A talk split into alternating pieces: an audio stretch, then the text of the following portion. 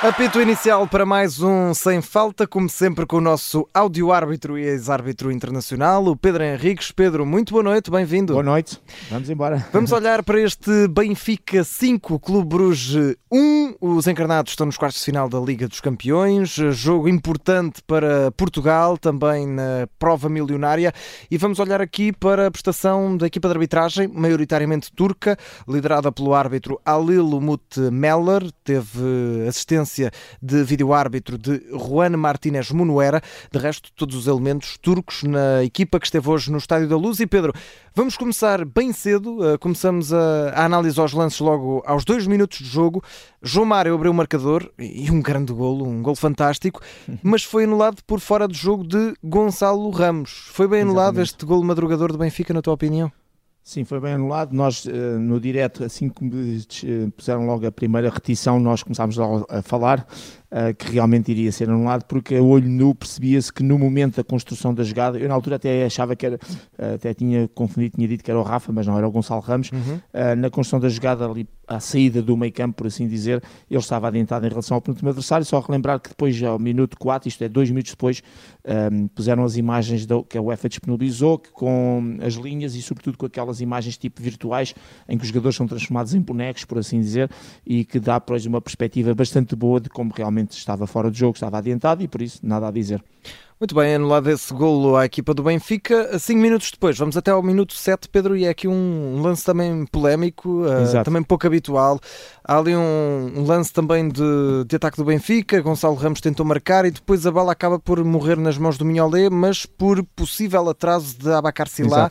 Foi isso que também pediram os jogadores do Benfica, os adeptos. Uh, o árbitro considerou que foi apenas corte, não foi propriamente um atraso. Na tua opinião, devia ter havido aqui livre indireto para o Benfica na grande área? Olha, hum, eu no direto fiquei com muitas dúvidas e até disse que se calhar eh, estaríamos mais próximo do livro indireto e do atraso. Uhum. Depois fui rever os lances todos e aliás vi mais alguns e, e vou mudar a minha opinião aqui em relação a, até quase dois ou três lances de capital importância, porque no direto a gente vê e praticamente vejo uma repetição, depois não tenho muito mais tempo para isso, claro. tenho que estar a seguir o jogo, ainda por cima também estava com, no jogo do Dortmund, até para poder acompanhar, até, até falámos de um dos lances dessa, da questão do penal, da repetição do penal. Mas de qualquer maneira, para dizer que depois de ver a repetição não, não é atraso. O Silá com a perna direita tenta claramente interceptar a bola, não para eh, atrasar deliberadamente para o seu guarda-redes, mas para interceptar aquela bola aqui ali para a zona da baliza. E depois até vai tentar jogá-la uma segunda vez, o guarda-redes é que não deixa e agarra a bola.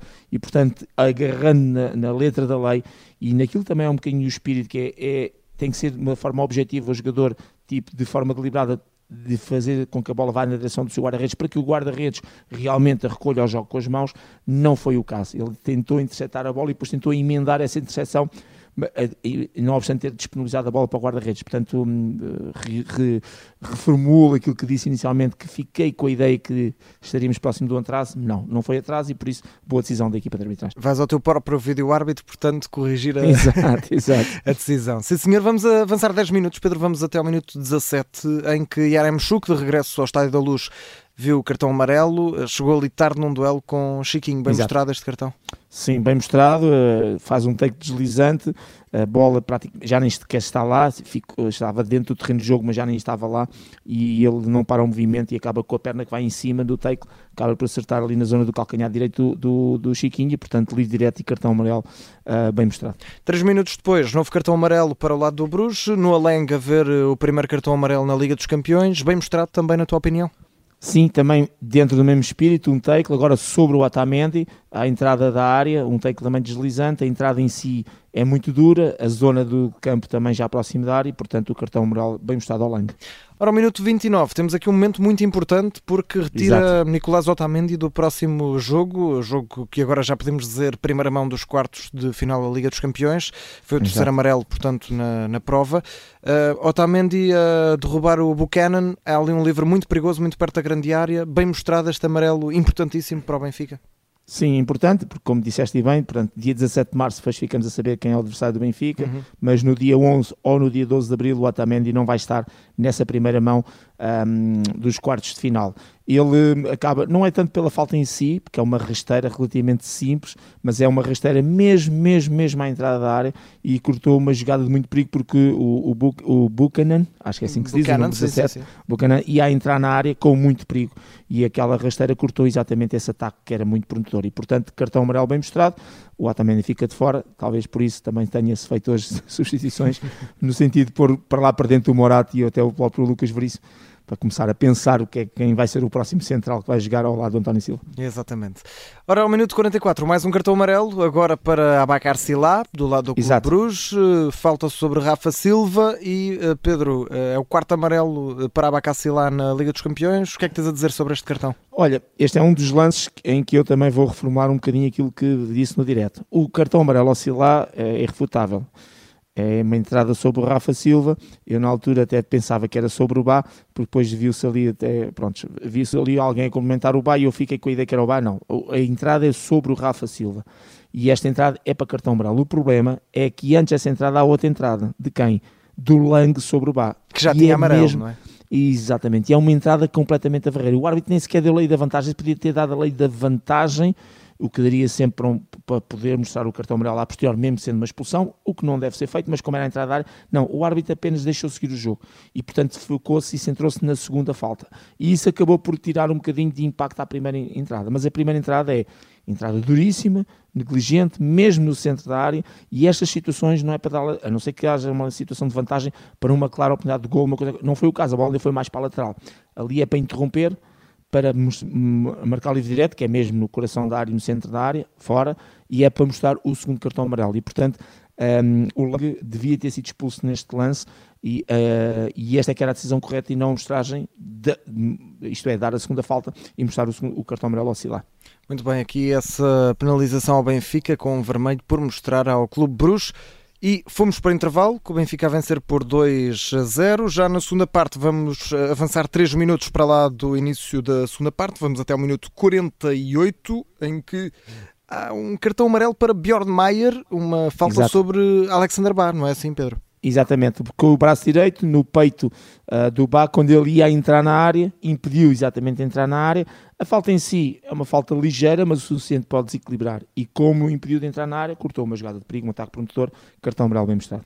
Ao minuto 70, penalti para o Benfica, Sila a cometer eh, penalti sobre Gilberto, ali no lado direito da grande área, eh, na ala direita dessa, dessa grande área. Pedro, eh, é uma decisão correta este pontapé de penalti? Relembro que depois dá o gol do Benfica, não é? De João Exato. Mário a fazer o 4-0.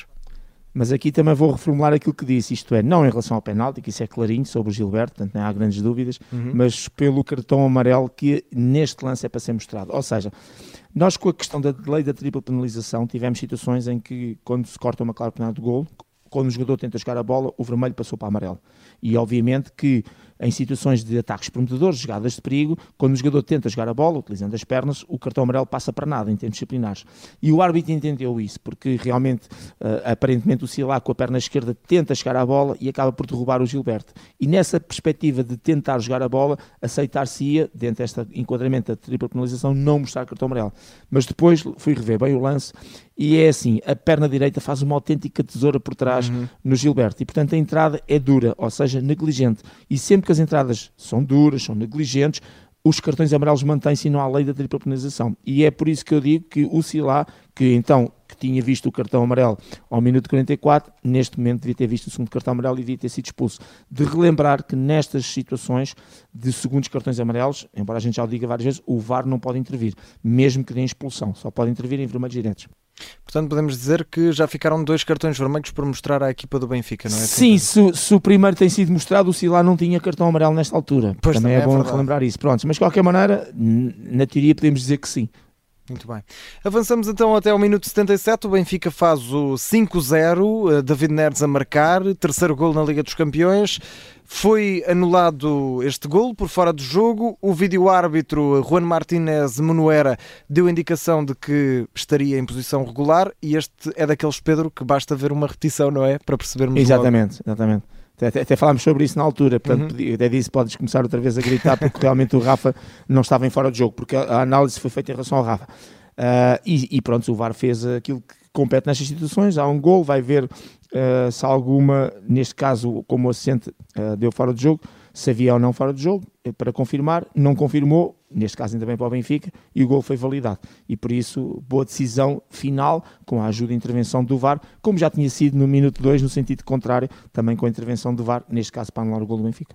Ora, estão feitos, uh, está feita a análise dos vários lances desta partida. Pedro, vamos olhar para hum, a avaliação que vais dar, a nota Sim. final, de 0 a 10, esta equipa de arbitragem, relembro, liderada pelo turco de 36 anos, Alil Umut Meler, com a videoarbitragem de Juan Martínez Monoera. De 0 a 10, quanto é que dás? Ora bem, é assim, nós temos um jogo com uma, com uma coisa muito interessante, 10 faltas, 3 do Benfica e 7 uh, eh, do Bruges. Pouco normal, até mesmo para a Liga dos Campeões, lado positivo com cinco cartões amarelos aqui, mas sim, o jogo também de alguma maneira foi pedindo isso.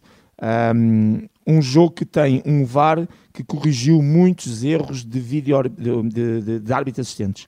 Os árbitros assistentes não tiveram bem. Os dois lances que destacámos, o minuto 2 que, invalida, que validaram o gol deviam ter invalidado, o 77 que invalidaram o gol que deviam ter validado e depois outros pequenos erros que houve de fora de jogo sem impacto no jogo. Os assistentes não tiveram bem. E o árbitro, no meu ponto de vista, disciplinarmente, acaba também por não estar bem, porque na teoria podíamos ter tido, no limite, dois jogadores do, uh, do Bruges expulsos por acumulação de cartões amarelos. Agora, 5 a 1, com mais 2, 7, não tem qualquer impacto. O jogo foi simples, os jogadores não complicaram.